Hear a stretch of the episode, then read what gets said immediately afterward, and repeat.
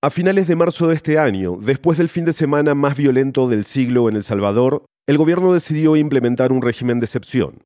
Eso permite que se suspendan ciertos derechos en situaciones extremas, como detener a personas sin una orden judicial. Una de las primeras ciudadanas en sufrir las consecuencias implícitas de este régimen fue Roselia Rivas. Roselia es cosmetóloga y tiene un salón de belleza pequeño en San Marcos Lempa, un municipio a unos 90 kilómetros al sureste de San Salvador. Ahí también vendía bebidas, gaseosas, agua y cervezas. A Roselia la llegaron a intimidar el 26 de marzo, el día que fue más homicida en toda la historia de El Salvador. Él es Jaime Quintanilla, periodista salvadoreño en la prensa gráfica. Jaime entrevistó a Roselia. Entonces le llegaron a preguntar si tenía permiso de venta de alcohol. Y él les dijo que no. Y una policía le dijo con estas palabras, y así venís pidiendo derechos. Luego se fueron, vea. Ya yo no abrí domingo, lunes, martes, por lo mismo que ya había tenido mucho acoso de ellos. El 29 de marzo volvieron los policías. Ella estaba en su casa, estaba tranquila, acababa de hacer limpieza y estaba en una llamada con su esposo. Llegaron los policías y le dijeron que saliera. Ella se acercó al portón y les dijo que, que deseaban, que por qué le andaban buscando. Vení a abrir, ¿por qué no has abierto? Dicen que vendés aquí abajo, me dice un agente, donde yo le dije que no, que yo estaba enferma y que no estaba abriendo. porque no les podía decir a ellos que por el, el hostia de ellos? Y los policías le, le repitieron que saliera. Al final ella terminó saliendo y se puso su celular en su escote y según el testimonio de Roselia, no se dio cuenta que después de colgar con su esposo, su celular empezó a grabar. Y no era un video cualquiera, era un Facebook Live. O sea, todo lo que estaba pasando fue transmitido en vivo. Dígame. ¿Qué pasó? ¿Y, y, en la noche no venía? No sé si fue Dios o accidentalmente se grabó el video que sale. Y le comenzaron a interrogar, ¿verdad? Que por qué no había abierto, que qué había pasado y les dijo que como no tenía permiso de venta de alcohol, decidió no volver a abrir hasta que, hasta que lo tramitara. Ando, ando a chuña. Luego me dice la señora, vení, salí, soy mujer igual que vos, ¿por qué tenés miedo? Si soy mujer. Pues hombre, ¿cuál es el miedo de mujer? miedo, digo. No tengas miedo. Entonces yo sentí como que ya no era un agente policial que me estaba hablando, sino que era como que era algo en contra de mi persona, algo personal. No, es que el teléfono tampoco me lo pueden quitar. Ahí la situación se puso más tensa. En lo último que se ve de la transmisión en Facebook, los policías están a pocos centímetros de su cara, incluyendo la policía que acaba de mencionar Roselia. Vino ella y me esposó. Cuando me esposó, me llevaron la mano hacia atrás fue cuando ella me dijo, no sé si las palabras las puedo decir, sí, y me dijo zorra, parecía zorra. Me pegó en la, en la boca, luego me pegó aquí. Y la tiró al suelo. Vino otra policía y la agarró del cabello y la comenzó a contaminar contra el suelo. Le restregó la cara en el suelo y se le paró encima. Yo gritaba que me estaba ahogando y que por qué me estaban deteniendo y le grité a un muchacho que yo lo conozco. Desde pequeño nos conocíamos, un agente que andaba con ella. Y le dije yo, Molina, le dije, ayúdame. Roselia, además de tener un salón de belleza, es una lideresa comunal. Había trabajado de cerca con los policías de la zona en temas de prevención de violencia. ¿Por qué me hacen esto si me conoces? ¿Sabes quién soy? Le dije yo, no soy ninguna delincuente. Y como es una zona que se suele inundar cuando hay lluvias, también había ayudado con las fuerzas de rescate para evacuar personas. No era una persona desconocida ahí, todos los policías la conocían, toda la gente sabía que ella era una lideresa que ayudaba en esto. Ayúdenme, le dije, no aguanto, me estoy ahogándole. Luego me pararon y me sacaron a la calle. Cuando me sacaron a la calle, me pararon detrás del carro de patrulla y me pegó.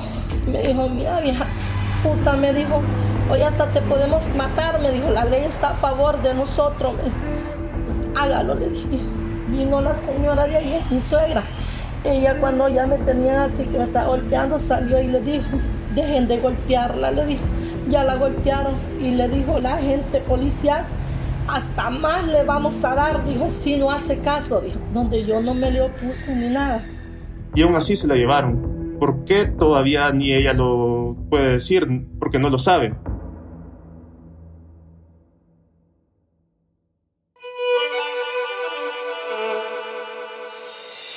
Bienvenidos a El Hilo, un podcast de Radio Ambulante Estudios y Vice News. Soy Eliezer Budasov. Y yo soy Silvia Viñas. El régimen de excepción que empezó a finales de marzo para frenar el aumento de los asesinatos se ha ido extendiendo mes a mes. En principio iba a ser por 30 días, pero el viernes 14 de octubre fue renovado por séptima vez. Hoy, casi siete meses después, El Salvador tiene la tasa de detenidos más alta del mundo y se han reducido drásticamente los homicidios, pero hay miles de detenciones arbitrarias, denuncias por violaciones a los derechos humanos y decenas de muertos entre los detenidos bajo este régimen. ¿Cuáles son las consecuencias de vivir sin derechos fundamentales? Es 21 de octubre de 2022.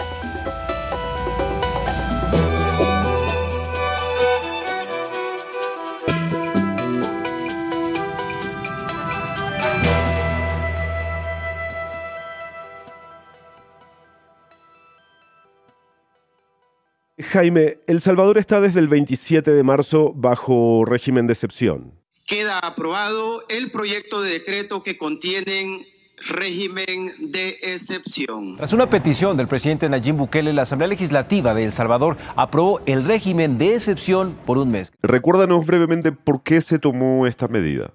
En ese momento, Nayib Bukele, el presidente de El Salvador, mandó un tuit solicitando esta medida que se implementara porque desde el jueves había habido un repunte de asesinatos. Jornadas de violencia estremecedoras. El Salvador vivió posiblemente los días más oscuros de los últimos años. Más de 80 asesinatos en 72 horas. El jueves hubo 5, el viernes hubo 14. Recuerdo que por la mañana de ese sábado, una fuente policial me escribió y me dijo que iban como unos 20 homicidios. Y ni siquiera era mediodía. Y aparte me dijo que la mayoría eran civiles, que ninguno de los de los muertos estaban identificados como pandilleros.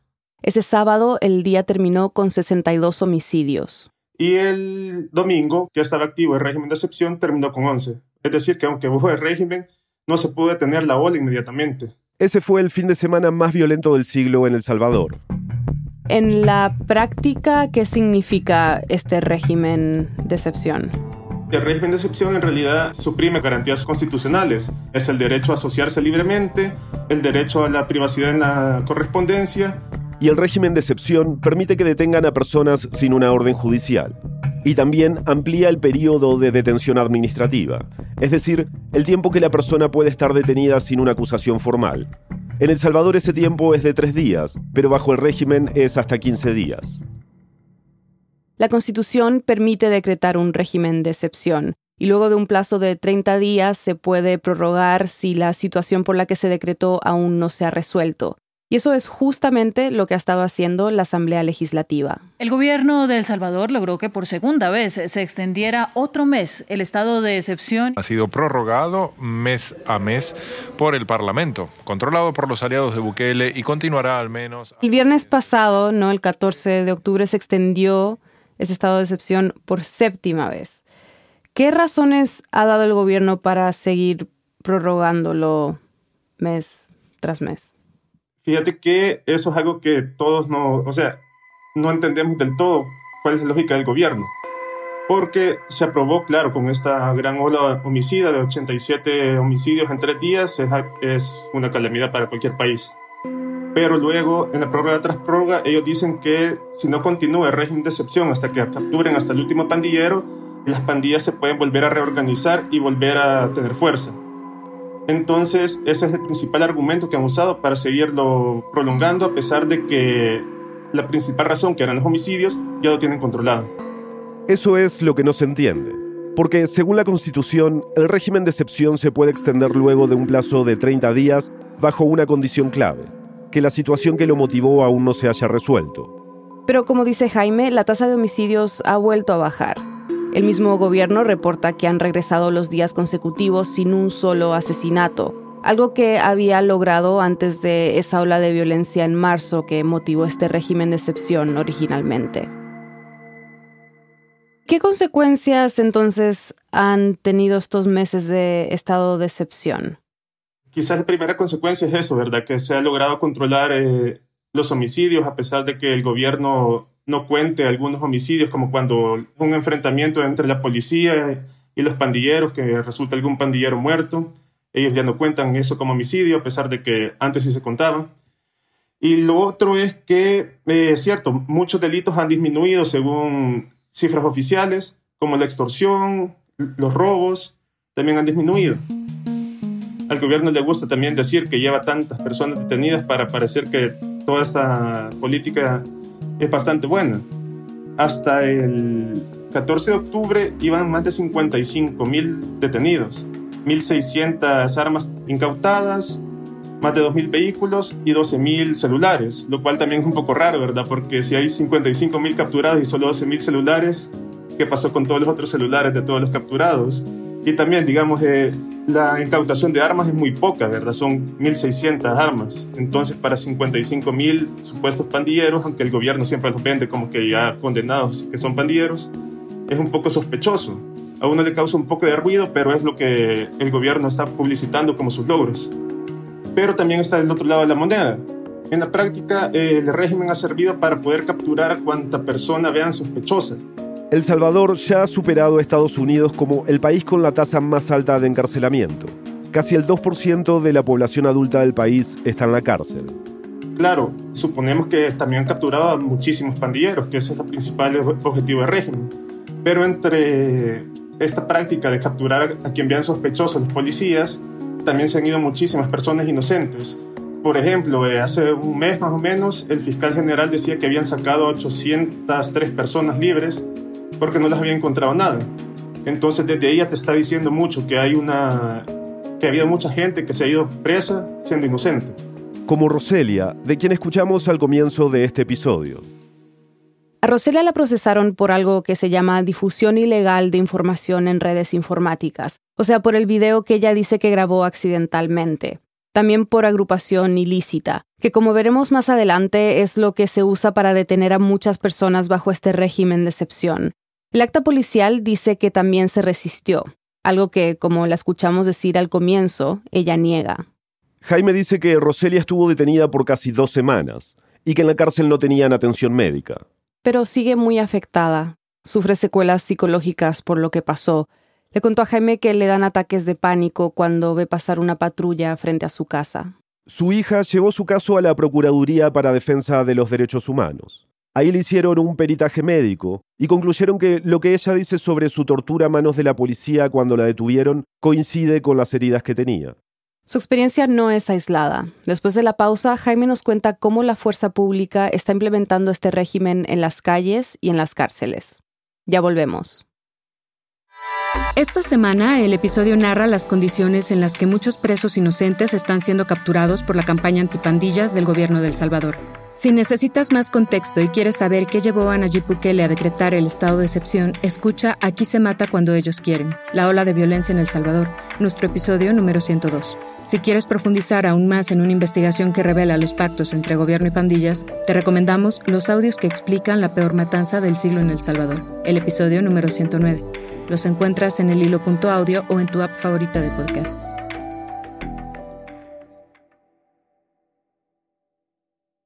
Estamos de vuelta en el hilo.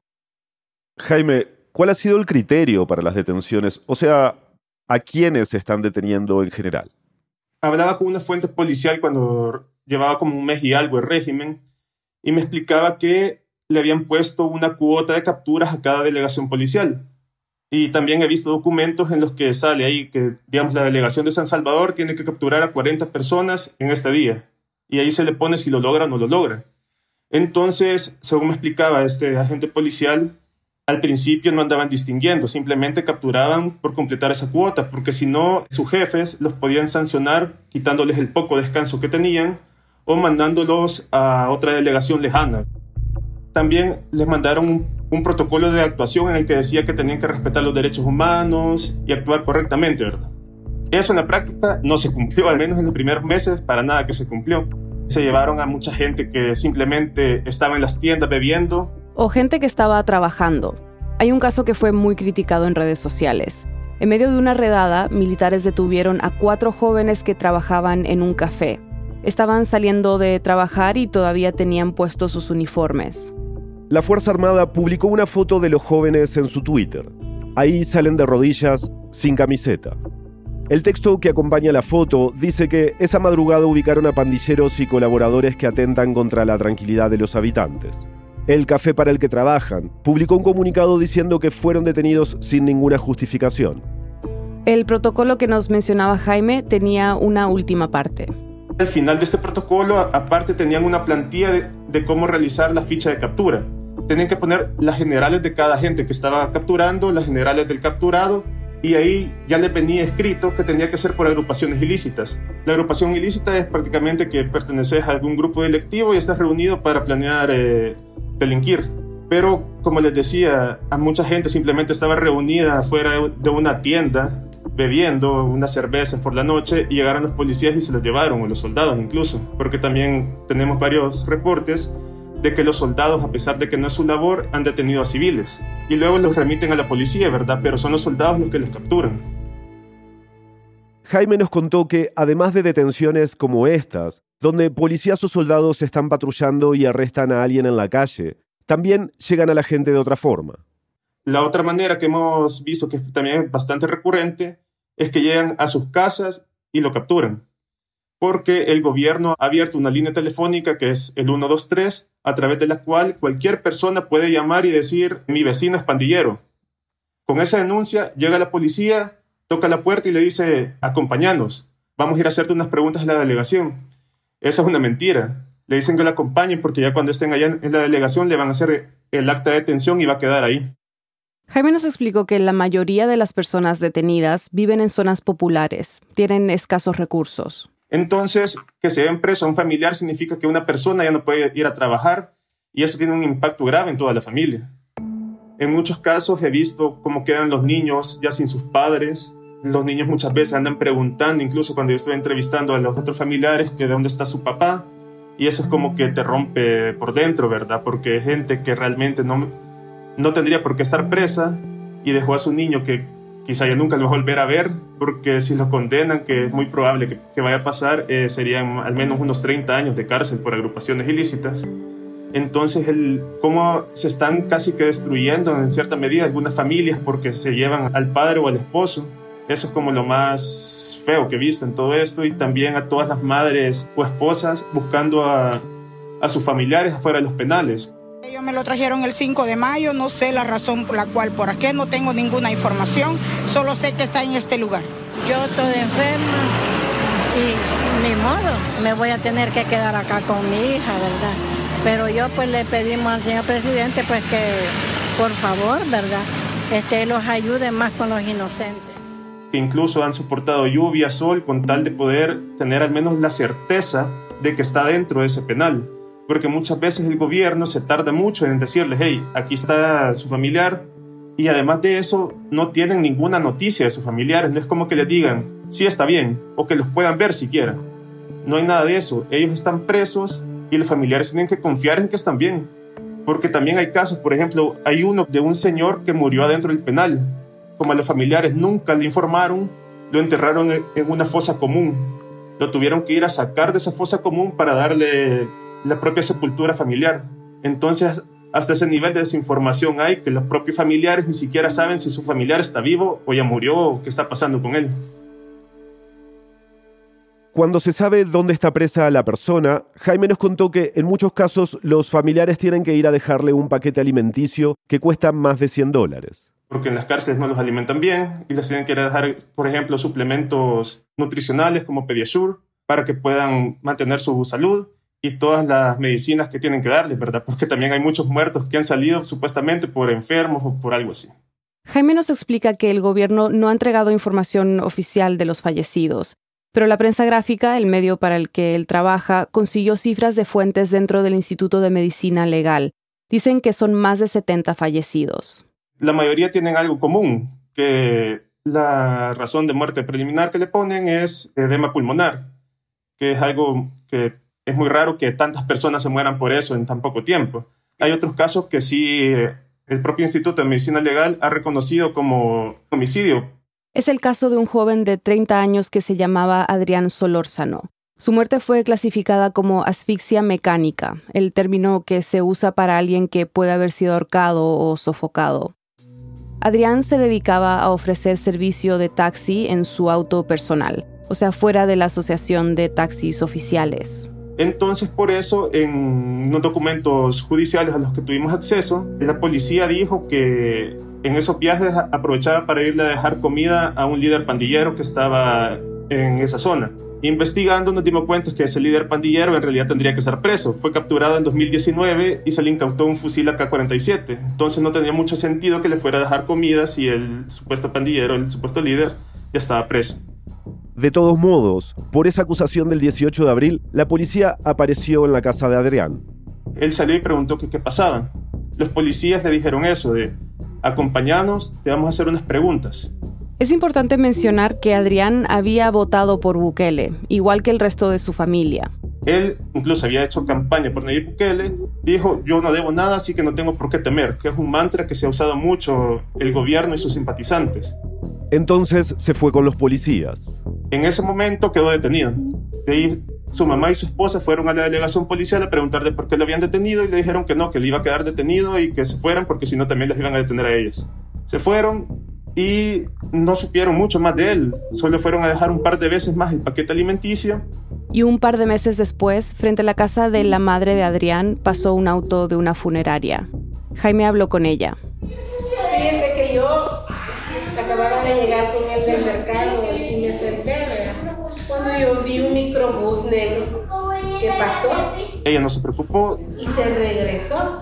Y vio que estaba retrocediendo y ya sintió como algo malo adentro, dice ella. Entonces el personal de, de la funeraria se bajó y le dijo, ¿verdad que usted tiene un hijo preso? Ella dijo que sí, le dijeron que había muerto. Lo más curioso de esto, ¿verdad? Es que no es el Estado el que está informando quién muere o qué le está pasando a la gente que está dentro, sino que fue una funeraria que se enteró, según nos cuentan, porque en medicina legal les comentaron. La hermana de Adrián tuvo que dar un montón de vueltas para encontrar a su hermano. Solo le habían dicho que estaba muerto, pero no dónde estaba su cuerpo. Cuando por fin dio en medicina legal, le explicaron eso, de que su hermano había muerto por asfixia mecánica. Y le explicaron que tenía como un moretón de como dos centímetros en el cuello en el que probablemente lo habían asfixiado. Y ella me contó que, irónicamente, casi el, el doctor le dijo quienes tienen un palo de dos centímetros adentro de una cárcel, que son los custodios. Entonces, la sospecha era que algún custodio en alguna riña o, o en algún desorden se le pasó la mano y lo terminó matando. Mentira. Mi hijo no es peligroso. Porque mire, parece broma, pero él a la autoridad nunca le faltó respeto. A mí no me lo mataron, los mismos ellos. A mí me lo mataron.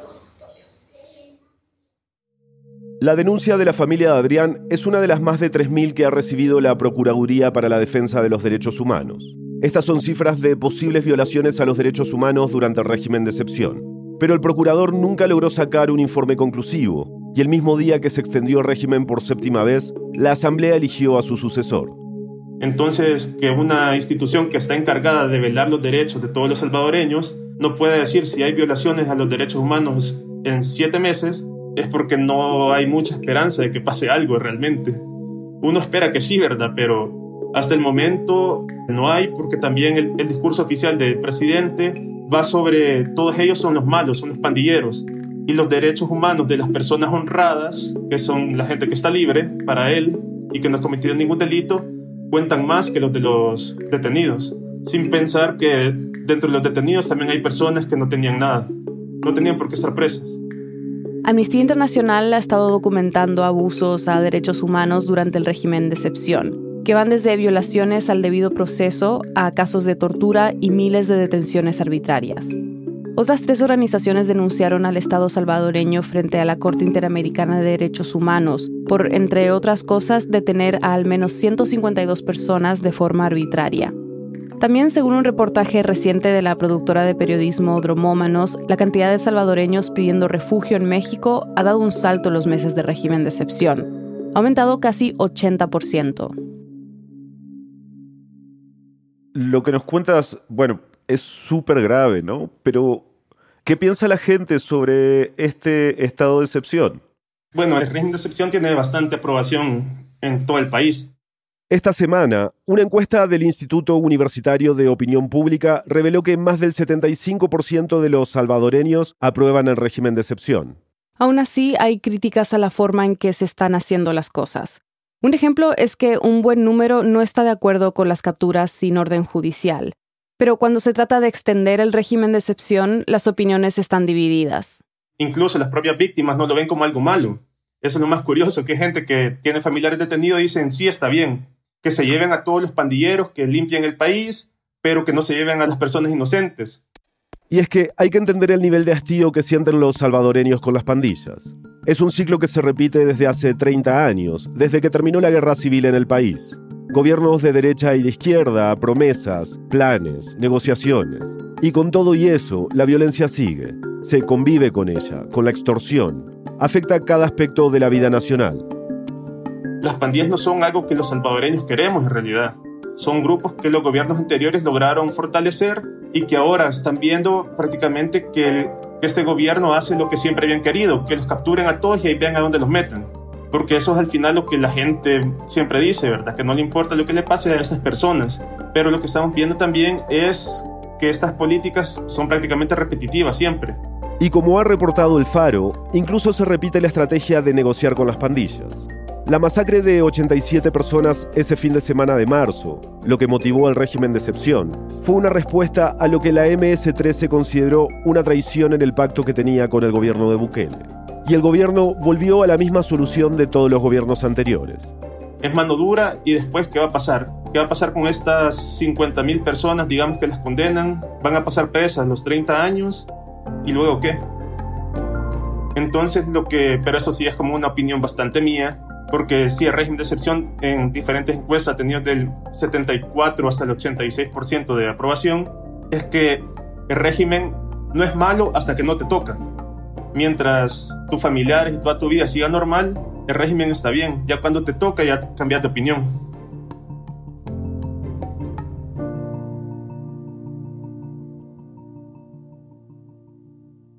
Bueno, Bukele ya anunció que va a ser candidato en las elecciones presidenciales de 2024. Y luego de conversarlo con mi esposa Gabriela y con mi familia, anuncio al pueblo salvadoreño que he decidido correr como candidato a la presidencia de la República. Aunque según la Constitución de Salvador no puede, ¿no? Porque prohíbe la reelección inmediata. Pero en este escenario, que ya básicamente es como un escenario electoral, ¿qué crees que va a pasar con el estado de excepción? O sea, ¿qué tiene que pasar para que dejen de renovarlo? Creo que tiene que pasar lo que él mismo ha estado diciendo, de que hasta que se articulen todas las pandillas, el estado de excepción va a seguir vigente. Porque es eso, él quiere pintarse como el gran superhéroe, el que va a salvar a todo el país y el que va a solucionar todos los problemas que dejaron los antiguos gobiernos, como a él le gusta decir. Entonces, el estado de excepción va a seguir mientras él quiera, prácticamente, porque según sus propios números hay cerca de 70.000 u 80.000 pandilleros, entonces todo parece indicar que hasta que tenga esa cantidad de capturados, el régimen va a seguir activo.